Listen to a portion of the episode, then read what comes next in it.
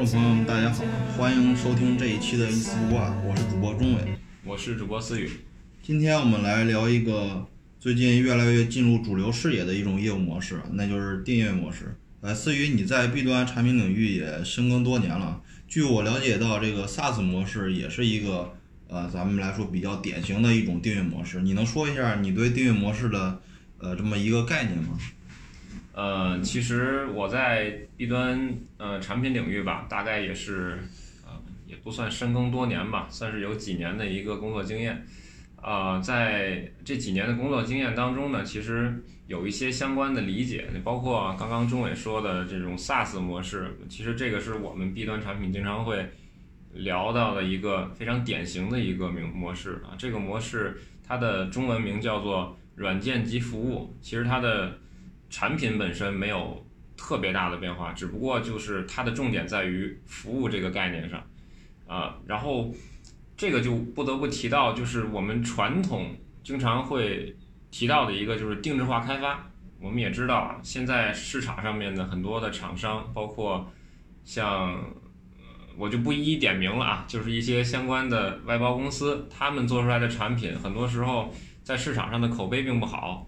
其实这个就是。一个传统的定制化开发的一个典型的一种商业模式。那这种商业模式的特点就是，前期企业就是要通过呃付出一定的成本，包括可能几十万到几百万这么一个高额的一个呃消费，去买到一个软件。后来发现用了两两年，甚至说四年，可能发现这个软件并不好用。这个时候呢，就再找这个厂商找不到了，或者说再找到那个开发团队就找不到了，这个就产生了一个从产品到市场的一个错配，就是你做出真正的厂商做出的一个产品并不被客户所吸纳，但客户呢又付出了很高的价钱，那这时候一个典型的订阅模式的一种就 SaaS 模式就相当于就应运而生了。那么这个产品的特点就是。我不需要你一开始付很高的价钱，比方说可能，嗯，一般定制化开发吧，少则四十万，你可能只需要花四万块钱就能部署一套整套的管理软件，包括 ERP 啊，像 CRM 啊，通过嗯一个月，你只要租我的产品，那就可以去获得我们产品的使用权。那如果你后期呢觉得我的产品好，就可以进行续费。那么如果你觉得我的产品不好，那就可以随时把我们的产品干掉。可以不用我们的产品，那这样其实就，嗯，解决了很多的问题，就包括产品市场错配的问题。那么，作为我们厂商来讲，希望能够，或者说是必须要为产品或者为我们的用户提供更符合他们的产品，这样才能保证他们一直能够为我们的产品而付费，而用户那边也不需要一开始冒很大的风险，花几百万甚至更高的价钱。买一个未来可能会冒风险的软件，啊，这个就是典型的一种定位模式的理念。那么刚刚说到的这些经历呢，其实是我在 To B 当中经常会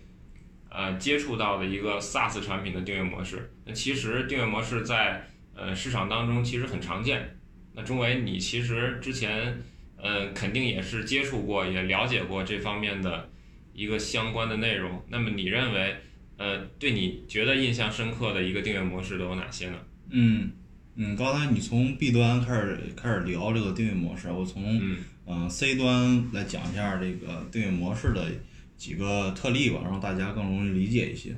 嗯，C 端来说呢，比较主流一种就是数字内容订阅模式。呃，这个数字内容订阅模式呢，还分两种啊，一个是分一个资料库模式。呃，什么叫资料库模式呢？它就是比如说。咱们平常看的视频，呃，像爱奇艺啊、腾讯 VIP 啊，嗯，呃，什么小就是哔哩哔哩啊，嗯，现在原先可能就是付费，呃，原先可能是免费的，现在大家发现就是越来越多的视频会让咱们去充 VIP 你才能看，啊，这就是其实你充 VIP 一个月、两个月、三个月，其实这个这个 VIP 呃的订阅，其实这就是订阅模式，呃，比如说音乐，现在 QQ 音乐或者说网易音乐。嗯，很多音乐可能是你充这个绿钻也好啊，或者说一些网易云会员也好啊，你充会员才能听到一些，比如周杰伦啊，像伊森啊一些音乐，嗯，这也这也是属于一种订阅模式，嗯，像比如说图文，啊，像咱们平时呃比较了解的，像什么腾讯读书，像什么樊登读书，啊，比如更细分一类的，比如说小说小说类的一些 APP，现在一些比较好的一些文章或者一些书籍，都需要咱们去充会员来去才能进行阅读。这这种充会员这种模式，就是其实就是订阅模式。嗯，第二种呢，它是内容付费呃模式的一个订阅模式。嗯，呃，比如呢，就是像咱们播客领域底下的生生生动活泼旗下的到海外去，呃，它就是一种典型的订阅模式。我们可以呃，就是订阅它一年或者两年，呃，我们才能听到他，就是能听到他这一档节目的一些内容。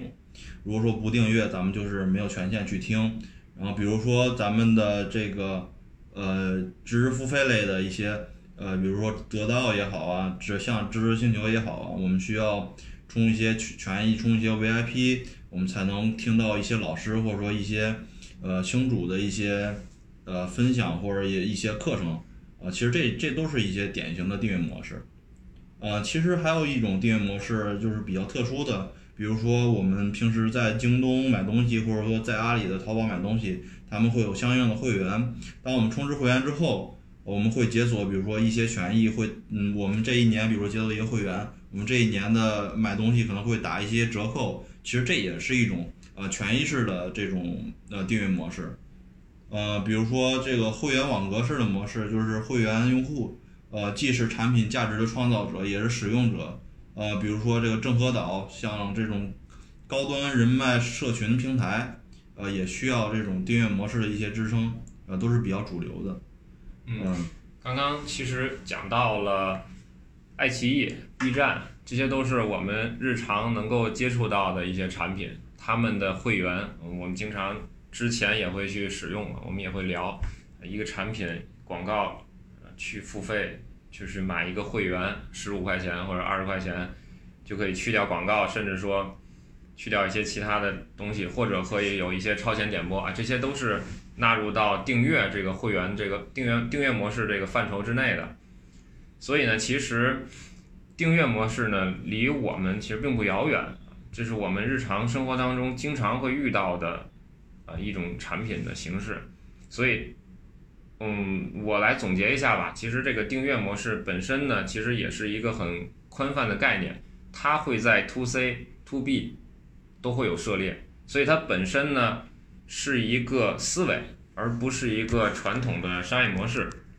那它的本质呢，其实是一种长期的交易，以租代买，这个很简单，很容易去理解。那么，什么叫做长期的交易，以租代买呢？其实这个概念就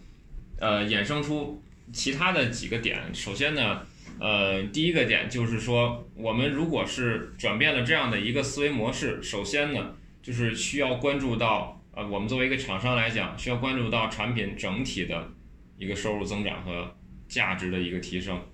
我们看爱奇艺，我们看，呃，我们说这种传统的 SaaS 厂商啊，他们虽然说可能前期都是不盈利的，但是他们依然能够去受到市场的一个追捧。这是什么原因呢？其实就是因为他们后期的爆发与增长。是投资者认为可以被看到的，或者说是可以被认为他们能够成功的一个标杆，而这些后期的增长能够为所谓的投资者可能为呃市场带来更大的贡献，更多的收入，这是第一点。第二点，我们也刚刚说到了资料库模式、内容模式需要的是什么呢？需要的是服服务这个概念，包括 SaaS 也是一样，软件及服务。只有提供更好、更新的服务，才能把用户真正留下来，真正产生源源不断的收入。那么，所以我们说之前的这种传统的思维，我们咱就拿传统资料库模式吧。过去我们可能去音像店买一张光盘这是几年前的一个思路。那其实就是在交易的过程当中啊，我交易出去了，我只买了这样一个产品，那么以后这个产品好坏。跟我都没有任何关系了。再包括定制化开发也是一样，在交易的那一刻起，我把你的我把钱付给你了，也就意味着交易结束了。这个是一个传统的交易思维，而这种传统的交易思维带来的结果就是产品有可能一方面不与市场匹配，第二点就是服务的需求和市场的需求在那一刻就和啊我们的厂商就和用户直接切断掉了，我们就不知道未来用户的需求是怎么样，也不知道我们未来高究竟要往哪个方向走，如何去创造更符合用户价值的产品，那么何谈后期的高爆发增长呢？所以本质上思维是服务而非交易啊，这个是第二个点。第三个点就是说，刚刚讲到了。后期的增长，刚刚讲到了服务思维，那么如何去做到呢？首先，第一点就是说，我们大家有这样一个思维之后，我们去如何建立高效的一个运营的思维和体系，这是一点。第二点就是说，我们能够从我们的组织架构和我们的人员分工上，真正的实现思维上的转变。我认为这个才是订阅规呃订阅模式的一个本质上的。东西，嗯，其实我们理解就是，其实说订阅模式，其实就是，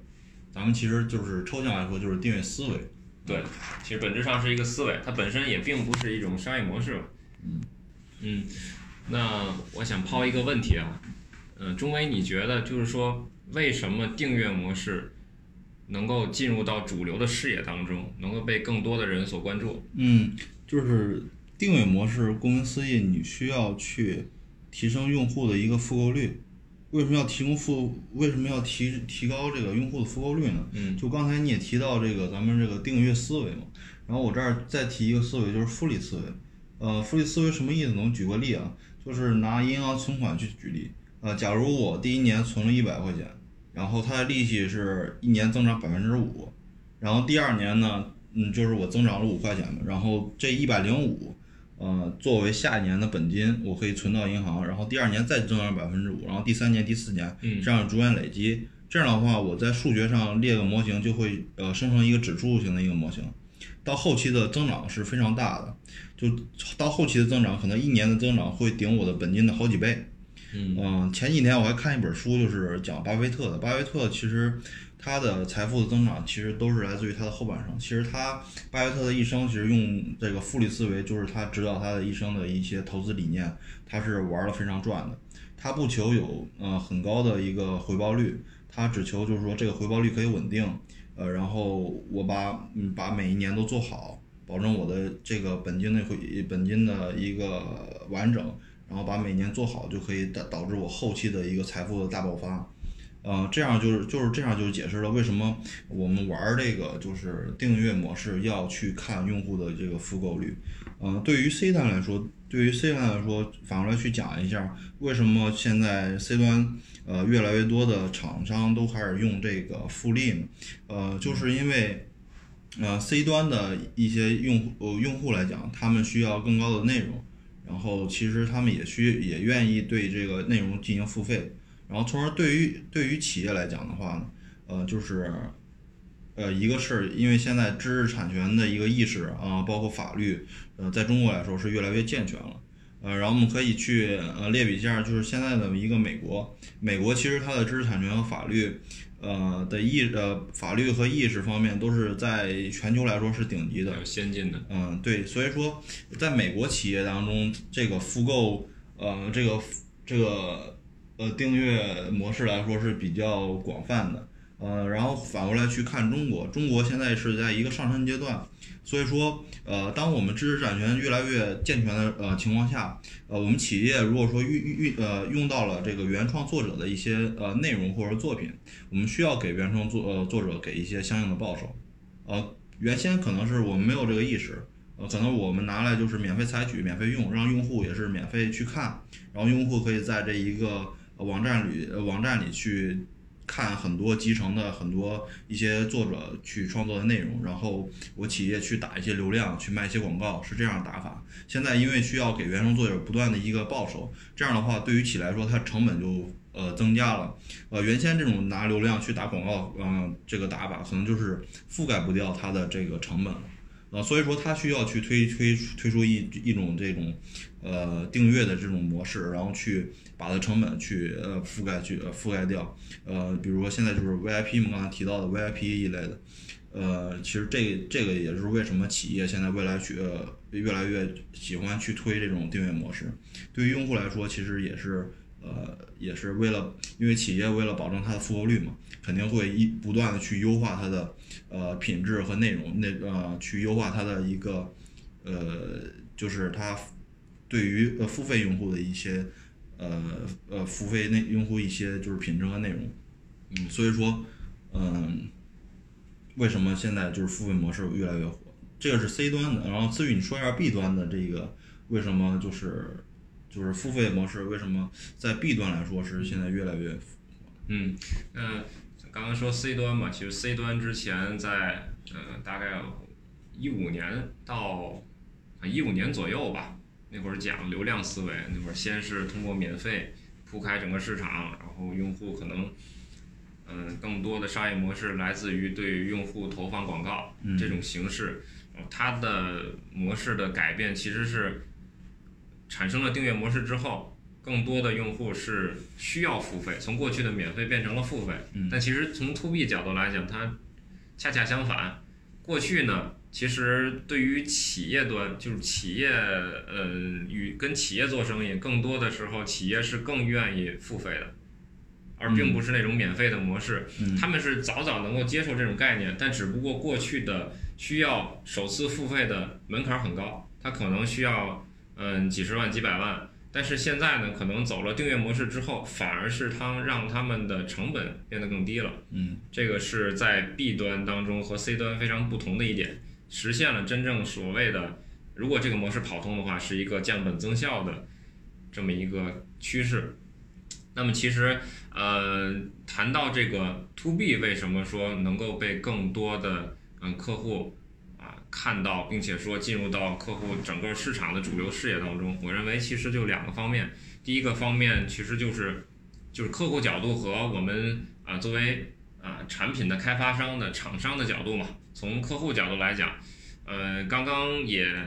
提到了很多次。其实是把客户整体的付费门槛其实是降低了。那么在如今的这个产业互联网的这种趋势之下吧，就是很多的传统企业都在面临着数字化转型，这个很重要的一点。但是也面临着一定的问题，就是在传统的这种软件外包服务当中，它面临的是很高额的一个成本。这个其实对很多中小企业来说是一笔比较大的投入。很多的中小企业，他们其实是负担不起的。那么通过这种订阅模式呢，你可能只需要付出过去十分之一的价格，甚至是百分之一的价格，我们就可以啊去租用这款产品啊，不好还可以再换啊。这个其实就很大大的，就是大大的降低了这些客户的一个使用的门槛。这个是从客户角度来讲，呃，从厂商的角度来讲，其实好处可能就是一个有关联性的，它有关联性的一些优点。首先呢。因为门槛的降低，使得更多的中小企业愿意付费去完成数字化转型，解决他们的实际的业务问题，所以从厂商角度就获得了更多的市场客户。获得了这些市场客户，假设我们再说订阅模式跑通，就意味着我们获得了之前没有的一个很大的增量的市场。因为我们都知道中小企业在中国能够占据多少。的份额多大的一部分？嗯，这个很多数据当中都可以看到。就第二点呢，其实我认为，呃，从厂商的角度来讲，就能实现这种现金流的快速回笼。凡是做过这种定制化产品，或者说呃和政府企业、大型的这种政府企业打过交道的人，其实都了解，往往一个软件开发产品，呃，从上线到回款是一个非常漫长的过程。这个很多。嗯，做相关产品的朋友们应该都理解。那么，如果改变成为这种订阅模式之后，它就能够实现这种资金的快速回流。比方说，这个产品做完，因为它的价格可能相对较低，流程可能在企业当中，因为企业的流程和 C 端完全是不一样的，它的流程是很长的。如果说一个产品的价格足太高，他们可能会经过立项，经过过会。但如果它的产品的价格降低了，门槛降低了，反而会将流程变快，也就实现了我们厂商快速的现金回流。举个简单的例子，你你可能第一年从四十万付费变成四万了，那么我可能很快在下个月就能收到这笔费用，这是很现实的一件事情。那么，嗯，从一些中小，尤其是一些中小厂商的角度来讲啊。就是如果说虽然说你看这个钱可能不多，但是它可能就能够维持一个厂商持续的产品输出，甚至是一个甚至是能让一个优秀的厂商活下来，这是一个很关键的节点。一个现金流对于一个呃初创的或者说嗯中小的 SaaS 厂商是多么重要的一点啊！这是第一个问题，就是从厂商的角度来。呃，第二个问题，那么咱们再说第三个优点，我认为其实就是能够获得这种更稳定的客户关系。怎么怎么去见得这件事儿呢？咱们可以简单的作为一个计算题，比方说，假设我是一个传统的软件厂商，那么他第一年可能会获得啊，比方说七个客户，啊，第二年呢可能获得了五个客户，它有一个降低，然后第三年呢可能获得了啊六个客户，那么它整体的客户永远是在这种五到七或者说四到七之间个位数进行徘徊啊。这是一个传统厂商的一个情况，但如果说我们转变一个思维，它假设是一个 SaaS 厂商，它每年获取客户的速度是一样的，第一年获取七个，第二年获取五个，第三年获取六个，但实际上呢，它的实际的客户是什么样子呢？假设留存率是在百分之百的情况下，那第一年七个客户，第二年虽然只获得了五个客户，但它的总客户就变成了十二个。嗯，那第三年假设是六个客户呢，就是十二加六十八个。嗯，那就发现我们的客户虽然每年的拓展的速度并不快，但是通过我们良好的服务和订阅的这种机制，就带来了更多稳定的客户增长，反而去获得了更稳定长期的这种客户关系。如果你的产品足够好，就可以做到这一点。我们并不需要每一次费尽心力的去不停的挖掘新客户，就照就照样可以。为我们带来稳定而长期的收入，那么这个就是我说的第三点的优势。那么第四点也和啊这第三点有一定的关系。那么长期的这种关系也能够帮助我们获得更多的用户数据啊。这里面其实提到了两点，第一点就是长期的客户关系，第二点就是作为 SaaS 模式一个本身的特性，就是我们把我们的呃，数据而不部署在了我们自己的服务器上，而非是呃厂商就是企业那边的服务器上，就意味着我们可以在和他建立长期的客户关系的同时，了解厂呃客户的实际的使用情况，这样就可以帮助我们通过数据当中挖掘到新的数据的价值啊，比方说我们可能通过对于用户的了解，去修复我们产品当中的一些问题。更加的去贴合用户的需求。第二部分呢，就是我们通过这些数据带来了更创新的产品，我们有了新的挖掘用户需求的一个渠道。这个是从我们 B 端产品从厂商角度的四个优势，我认为是。这就是咱们这个订阅模式的魅力，它的指数型的增长是非常，是让人非常呃感觉很有魅力的。就是这就讲到为什么 C 端现在 C 端的增长压力那么大，为什么转到这种订阅模式会让减轻他们这种增长？刚才也说到了，就是因为这个，呃，它保保留，因为每每个用户每个月都需要交钱嘛，都需要充 VIP，它呃完全可以就是保保留这些，呃增长这些用呃 VIP 用户付费用户的一个复购率，这样的话就可以让它的呃不用让它频繁去拉新啊，然后去增长流量去卖广告。这样的话就换一种打法，就是我去，呃，去增长它的复购率，然后让它每每每一个月或者每一年都在我这儿付费，这样的话也能带来就是企业的这个经济的快速增长啊。对于用对于 B 端来说更好，我感觉是就是降本增效。刚才思雨也说到了，就是它能呃快速的，就是让很多用户去呃进行试错，然后进行试错的同时呢，它只要去增加它的复购率，这样的话就可以让它的基数变得越来越大，因为它的一个。基数变得越来越大的话，它的一个呃每年的因为付费指数型增长会越来越快，这就是为什么现在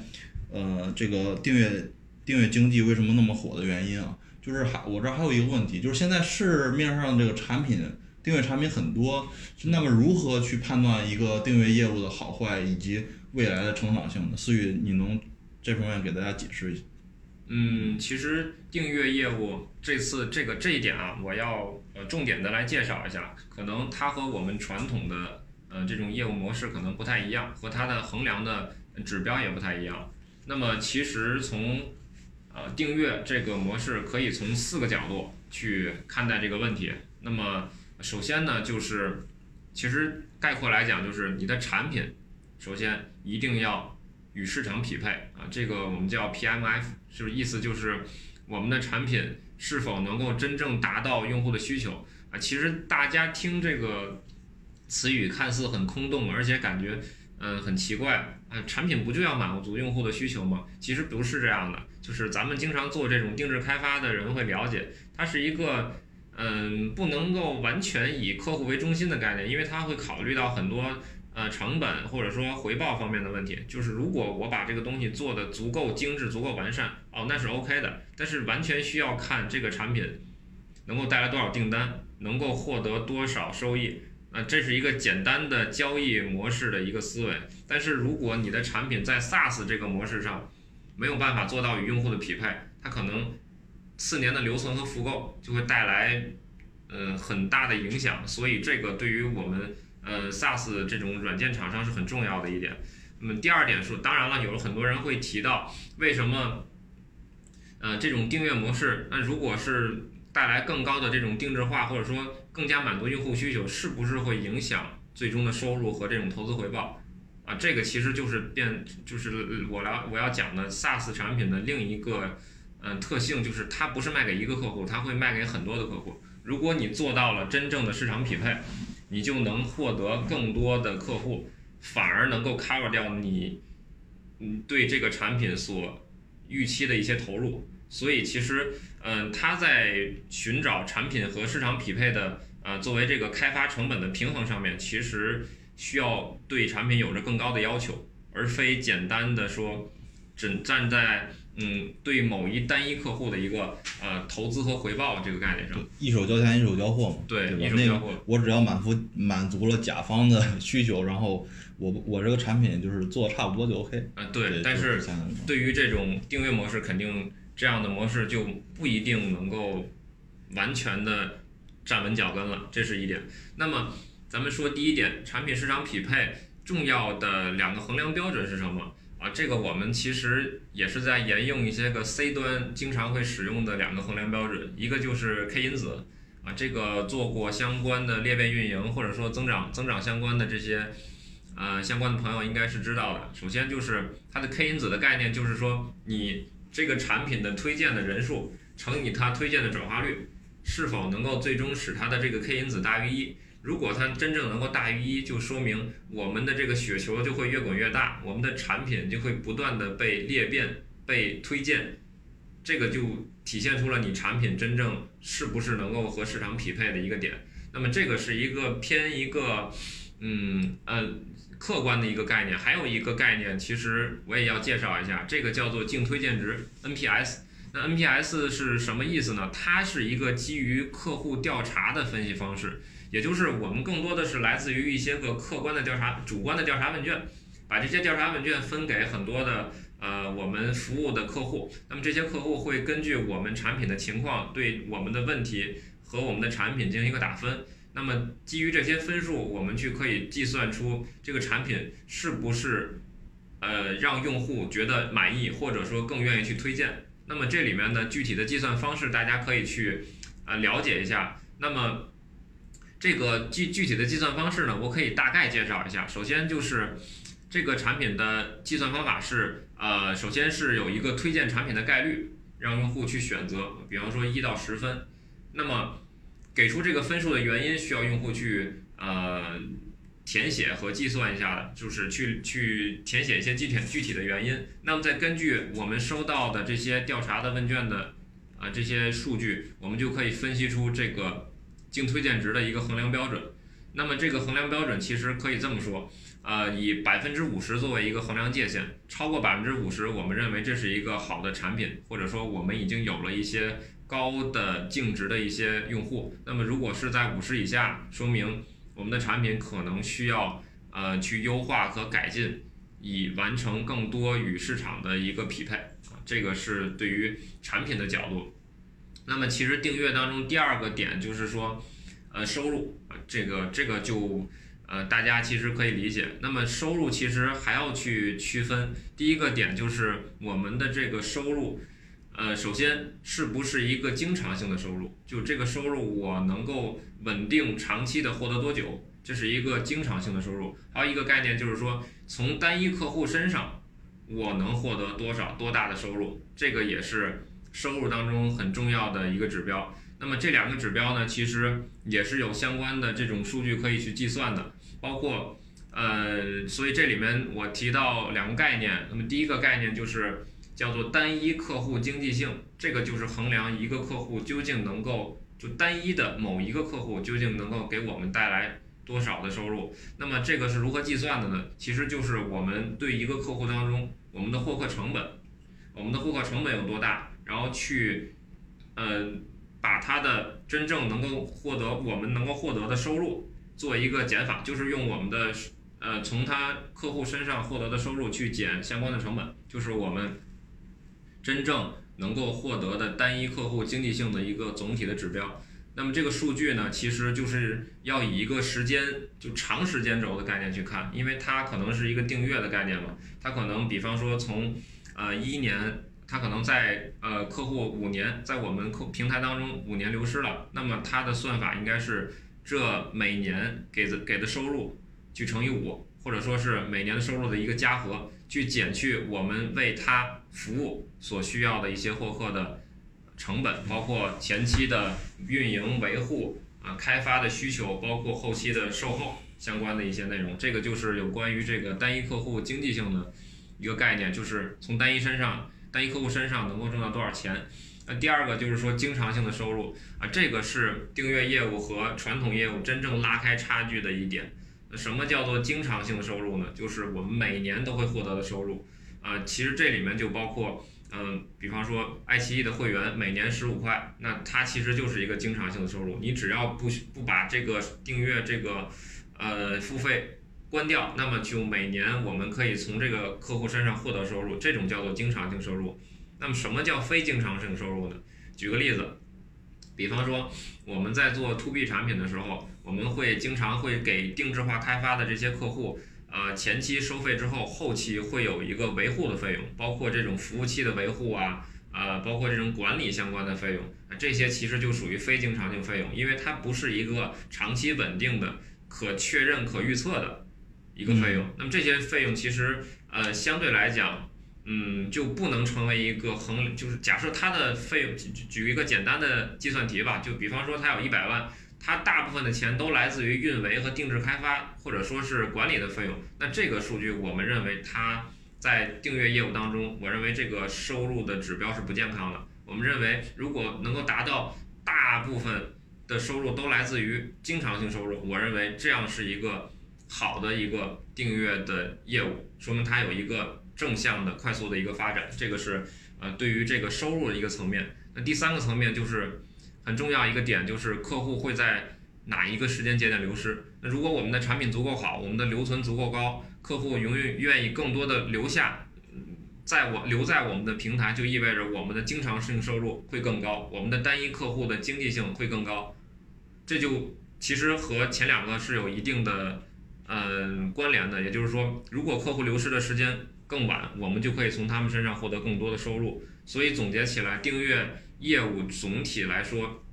是有三个非常重要的指标，一个叫做产品，一个叫做收入，而收入又分成经常性的收入是否好，或者说从单一客户收入是否足够高，以及最后客户流失是否会更慢一些。这个是我认为重要的。衡量订阅业务的几个重要的指标，岁月很细的给我们讲了一下，就是对于一个公司来说，这个订阅模式的一个衡量的一个指标，能够让我们判断这个公司的订阅业务是否健康的一个存在啊。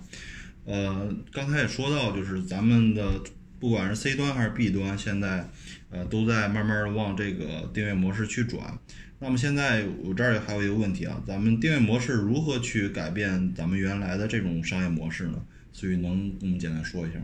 嗯，好，这样可以这样来说，就是我们这个问题可以转化成传统的商业，嗯，是什么样子的？然后传统商业当中的哪些问题是可以通过订阅模式来去解决的？啊，可以通过这种思路来去说。那么传统的商业，我们可以通过这种。啊，有一个经典的叫做迈克尔波特的一个传统价值链的概念啊，它的价值链的一个基本概念就是通过前期的价值创造到价值传递，最终到这种价值获取，这个听起来会比较抽象一些。我拿一个简单的例子来说，就是咱们都知道啊，小麦，咱们也知道啊糖，我们也知道草莓等水果，对吧？它们其实。本身呢没有特别大的关系，但如果放在一个零食食品加工厂商的眼中呢，他们可能可以通过这种加工、创造、研发到最终的生产、销售，形成整体的产业链，将一个本身并不太值钱的东西，慢慢的去通过这样的方式成为一个。价值很高的东西，那么其实不能说价值很高，但至少是获得了从中获得了很高的一个利润，形成了一个价值的一个增长的过程。啊，其实这种价值的增长过程可以理解成为叫做价值链。嗯，那么呃，这就是一个传统的价值链的概念。在过去的这种工业化时代，我们来说这个其实不能说它是落后，它反而在过去是先进的。因为它要真是落后的，它可能就不会出现了。那么在过去的那个年代，我们认为这个是 OK 的，因为当一个产品过去，呃，首先它的呃物资呀、产品都是匮乏的，呃，所以那个时候拼的更多的是这种生产能力，或者说过去由于市场变革不快，所以说一些一些产品可以通过这样的方法去创造价值。但是现在并不一样了。如果说站在这种互联网的角度，如果你去研发一套互联网的产品，你真正还是要这样，呃，先期的先调研，然后很缓慢、长期的完成创造、传递、价值获取到加工这一些，嗯，常规步骤之后，会发现，当这个产品生产出来以后，就发现它被社会可能时代，或者说社会或者时代所抛弃了，这个是很正常的一个情况，因为现在的。嗯，整个商业模式的变革是很快的。如果一个嗯不太迅速的一个没有没有一个迅速的反应的话，就会很快很快的被这个时代所抛弃。那么咱们就要讲一讲新的一个通过订阅模式如何解决这个问题。那么现在的概念叫做协同价值链。刚刚说到的是一种传统经典价值链的概念，那么订阅模式就恰好解决了这样一个问题。那什么叫做协同价值链呢？其实就是把价值创造、价值传递、价值获取三个重要的节点合成了一步，在每一步都完成这三个重点重要的步骤。它为什么能能够做到呢？因为在传统在这种订阅模式之下，比方说我和一个客户建立了一定的关系，他愿意按月付费给我去使用我的产品。那么，咱举一个例子，比方说他在第一个月的时候为我们付了一笔钱，到第二个月要续费之间的这个时间段，其实这就是一个价值产出的过程。我们不可能说这个时候我们就简简单单的去啊产这产品的产品创造，然后产生新的产生新的客户也去。不就不和这个客户去形成一个长期的一个关联，也去也不去问客户到底需要什么，在这个时间段中呢，我们就完成了一个，呃，首先和用户去调研，我们知道用户想要什么。第二，从数据的角度了解用户真实的，呃，用户的使用场景是什么。第三点，我们通过客户的服务教会用户如何去使用，那么才能帮助我们在第二个月获得。相关的续费收入，也许用户在前期使用不习惯，或者说用户没有满足产品没有满足用户的需求，他可能就流失掉了。但是通过这样的方式，三位一体的模式，大家都在为让客户更好的使用、更好的服务到客户去努力，而不仅仅是创造的人去创造，传递的人去传递，价值获取的人去获取，啊，将三者三位一体之后，就形成了现在的这种协同价值链的模式。这样才能帮助用户获得更高的呃，帮助用户获得更好的服务，同时呢，也能通过客户获得更好的经常性的收入。这个是一个从传统价值链到协同价值链的一个概念。第二个我要说的就是，它会重新的去定义这种以客户为中心。呃，过去其实以客户为中心的概念提了可能很多年了，就是这个可能几十年前就有。很多时候当时会讲啊，我们要以客户为中心，这个经常会贴在我们企业当中的一些个标语啊，会会经常贴在我们这个啊企业的这种文化墙上。但其实个人理解，它只是一种从营销层面的以客户为中心。举一个例子，拿简单的这种啊健康保健产品为主啊，那会儿我们经常会传一句口号，叫什么呢？叫做叫做老人怕老人怕死，小孩怕笨，女人怕丑。其实这个就是切准了用户的痛点。为什么这么说呢？你看。嗯，但过去，比方说小孩儿就怕在成长的过程当中呢，他可能思维跟不上，可能一度就是落后于其他人，可能输在起跑线。所以相关的一些很多的保健产品，比方说在过去那个年代，黄金搭档啊，生命一号啊，可能这个中伟啊年纪比较小，可能不太了解。那这些产品就是还有啊，对，还有一个叫忘不了的这个产品。那这些产品是干什么用的呢？就是用来去提升。啊，真正的这种小孩儿的记忆力啊，这样的产品，那用户，然后其实，嗯，当时会父母会觉得，哎，这个东西很好用，用完之后就能帮助我们不输在起跑线，帮助我们家的孩子不输在起跑线上。但实际上真的有用吗？并不是。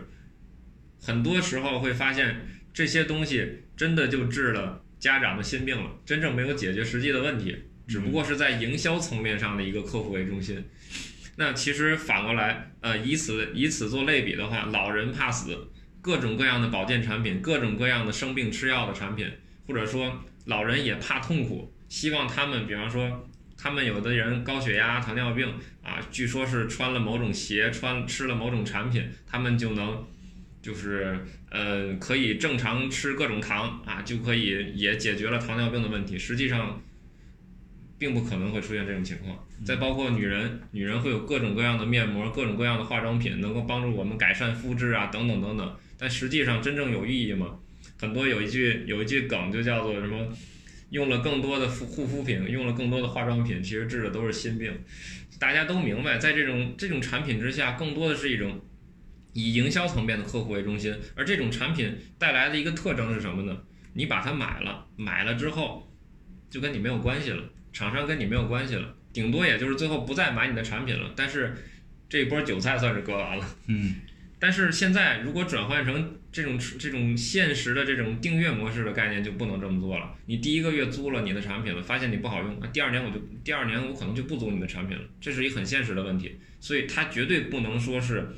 一个传统的以营销层面的以客户为中心，必须要倒逼着厂商一定做出一个能够符合他们价值的一个产品出来。才能帮助用户一直去，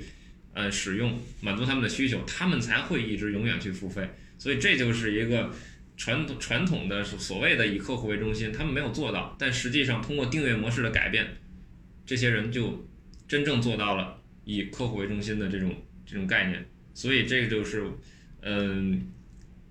很重要的订阅模式能够去改变的一个传统商业的一个点。那最后我还要说以客户为中心的点，就是因为我们产生了呃相关的一些数据，或者说因为我们更多的需要去更多的贴近客户，所以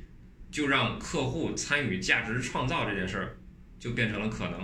原来我们可能说。呃，这种产品创造啊，价值创造，这些都是由我们厂商去定的。我们认为应该怎么去做，就应该怎么去做。但事实上，当我们与客户拉近了距离，客户愿意为我们的产品提出意见，其实也是一个本质上的一个价值创造的过程。当我们获得了这些有宝宝贵的经验之后，我们去可以把这些成功的案例复制给其他的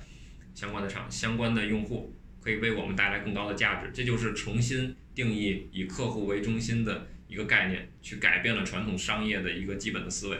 嗯，行，我这儿也有几点，然后我做一个补充吧。嗯，这个就是一个是从所有权到使用权，就是之前的，比如说咱说 B 端的一个呃个性化开发，可能是有基于某种场景，然后我就是跟他把它给给他就是个个性开发。这样的话，我给他个性开发完之后，可能这个产品的话，在我这边已经是没有价值了，就是我这份产品只卖一份儿，然后到订阅经济呢，然后我这个产品可能可能是慢慢打磨，然后我去适应大部分 B 端的一些客户，适应大部分把这个把这个产品去做做的做的共有化，去把这这个产品做的适应于大部分场景。这样的话，我就会去嗯去慢慢的去打磨这一个产品，就慢慢去会对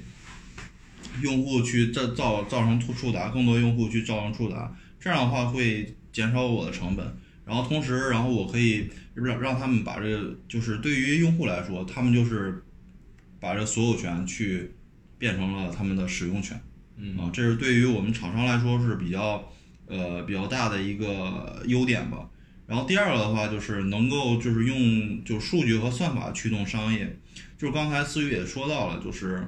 呃，因为我跟客户去进行联系。客户的一些服务器或者说一些数据都会存到我的这一个 SaaS 端，呃，我可以通过这些数据，然后去分析呃某一个场景或者说某一个业务的一些企业，它具体用数据是怎么体现的，或者说它的用数据去呃看一些它的一些痛点是什么，然后我就可以去用图呃数据和一些算法去慢慢的去比他更懂他的业务，比他去更了解他的一个产品。这样的话，我会更加的会让他跟咱们去保持粘性，也会不断去更迭我这一个产品，不断的去让我的产品去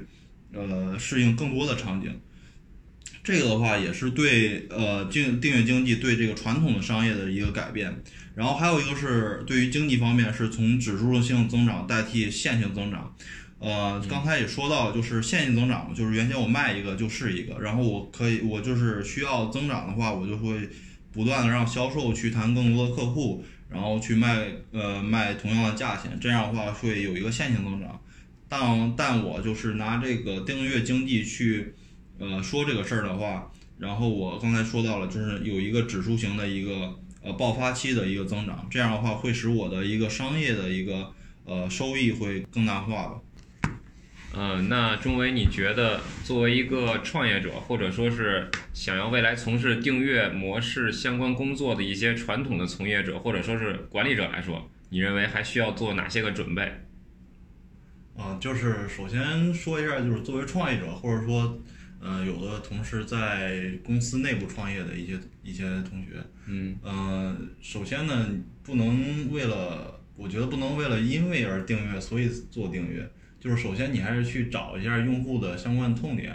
然后去看一下这个用户的痛点所在的这个行业，或者说你所在的垂呃垂直的一个群体，它的价值主张是是是不是适合做这个订阅？它的价值主张分为几种，一个是它根本就不适合，啊，你比如说有一些重资产类的，啊，比如说一些银行啊、金融的一些大型的机构，它所用的一些产品，它不适合就是呃做出 SaaS 版的一些产品。或者说一些，比如说汽车啊，一些它并并不适合做做订阅这种模式，呃，也比如说这种非常垂直的这种行业，就是它这个非常小众，然后你做一个呃订阅版，其实它的成长空间不是很大，所以说这也没有做的必要啊，就是等等吧，一些领域是不适合做的。还有一种是现在是，呃，现在可能是不适合，但是以后可能适合，这是跟呃。可能是跟产业的一个阶段性是有关系吧。比如说，你看，就是咱们说到 C 端的互联网，之前的都是免费的，现在都开始推这种会员啊，这种月卡式的这种付费形式。其实这就是一个，就是阶段式的一个表达，就是说明它，它可能说现在，呃，有些行业现在是不适合做，但是未来可能它适合做。我做，我觉得作为创业者的话，如果能看到这个点，如果说你能看到，就是你所在这个行业，或者说你去挖掘这些用户，呃，能看到这一点，其实这是一个比较大的一个机会。然后还有一种就是，就是现在已经是开始做订阅了，这个就不跟大家详细说了。然后这个，呃，适不适合做呢？还得去看一下这个产品的一个粘性，呃，因为这个东西，呃，因为订阅模式嘛。订阅模式主要看的就是用户的留存。如果说你的产品和用户的话，它的粘性不是很不是很高，没法用通嗯，你通过产品的一个呃优化去更加的呃成更大程度去优化呃扩大你和用户的一个粘性的话，这个这个就说明这个产业就不适合做这个订阅模式。呃，其实订阅模式对于创业创业者来说，我还是比较推荐做的，因为我们刚才讲到这个付呃什么什么样的就是厂商就是喜欢这种订阅模式的，就是一些付费能力比较差的一些中小厂厂商，可能他没有那么多资金。呃，去呃去买一些就是定制化产品，但是他们可以买一些就是像这种通用的 SaaS 化的一些产品，呃，往往就是创新呢都是自自下而上的，就是自下而上，就是你如果说满足这些中中小厂商，可能就是会会长出一条呃一个新的比较新的一个产品的品类，你就可能就是成为这个品类之中的一个独角兽。呃，现金流，再就是现金流可以保证，因为订阅模式刚才也提到，现金流它是源源不断的，这可以，就是对于咱们创业创业者来说的话，这是非常呃友好的一点。然后它也可以就是降低这个付费门槛嘛，然后为你这个后前期的就是模式进行跑通也提供了一定的帮助。嗯，这个做这个订阅模式呢，主要还有一个比较重要的点，就是我们一定要想办法去保证用户留存。刚才前面我们也提到了，就是做订阅模式最重要就是用户的留存。如果说你不能保证用户的留存的话，呃，就说明前期的你的产品还需要不断去打磨，不断去进行优化的。呃，一开始可以，我建议可以先开始从呃，可以从呃你去负责的这些用户，从他们通用呃先做起。如果说跑通之后再做一些复杂的一些场景，这样的话对我们的这这个产品的 MVP 也有也有帮助。后边的话我们就是继续不断的去。呃，迭代我们产品，然后去服务我们的种子用户，然后不断的去呃优化和衡量我们的刚才讲到 PMF，嗯，这种就是产品和市场的匹配度嘛。呃，说完创业者的，然后我就说一下，就是现在的一些公司，呃，如果说想要去转型这个订阅模式，应该是怎么办呢？就是现在的一些公司，如果说你是，比如说我是。呃，单纯的租赁模式，或者说我单纯就是，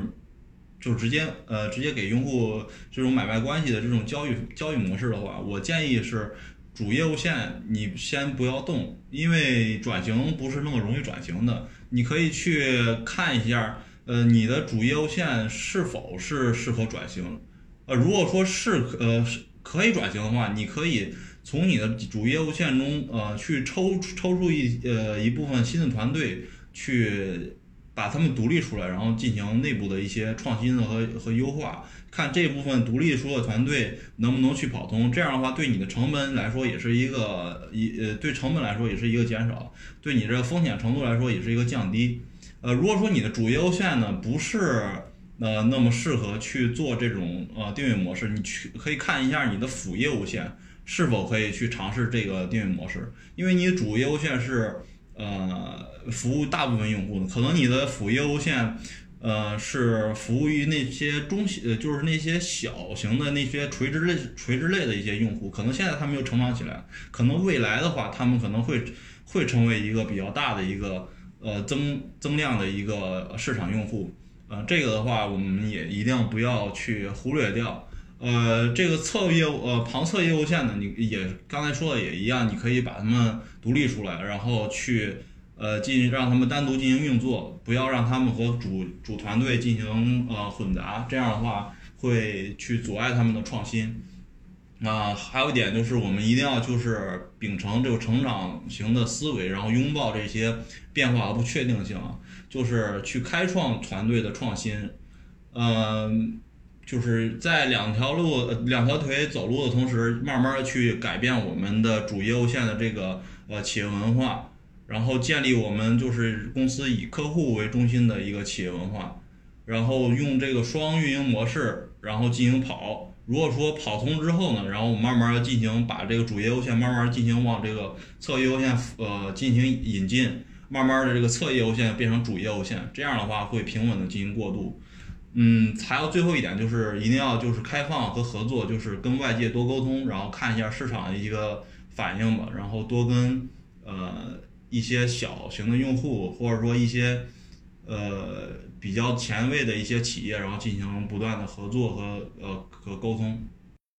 那节目进行到这里呢，时间上其实也差不多了。那这一期呢，我们主要也是分享了一下订阅这一越来越主流的一个业务模式。以及聊一聊呢订阅模式的一些个典型的案例，以及我们对订阅模式的现在以及未来的一个理解。如果大家对于这一期讨论的话题有自己的看法和见解，也欢迎在评论区留言，我们也会在第一时间回复。好，感谢大家的收听，我们下期见。下期见。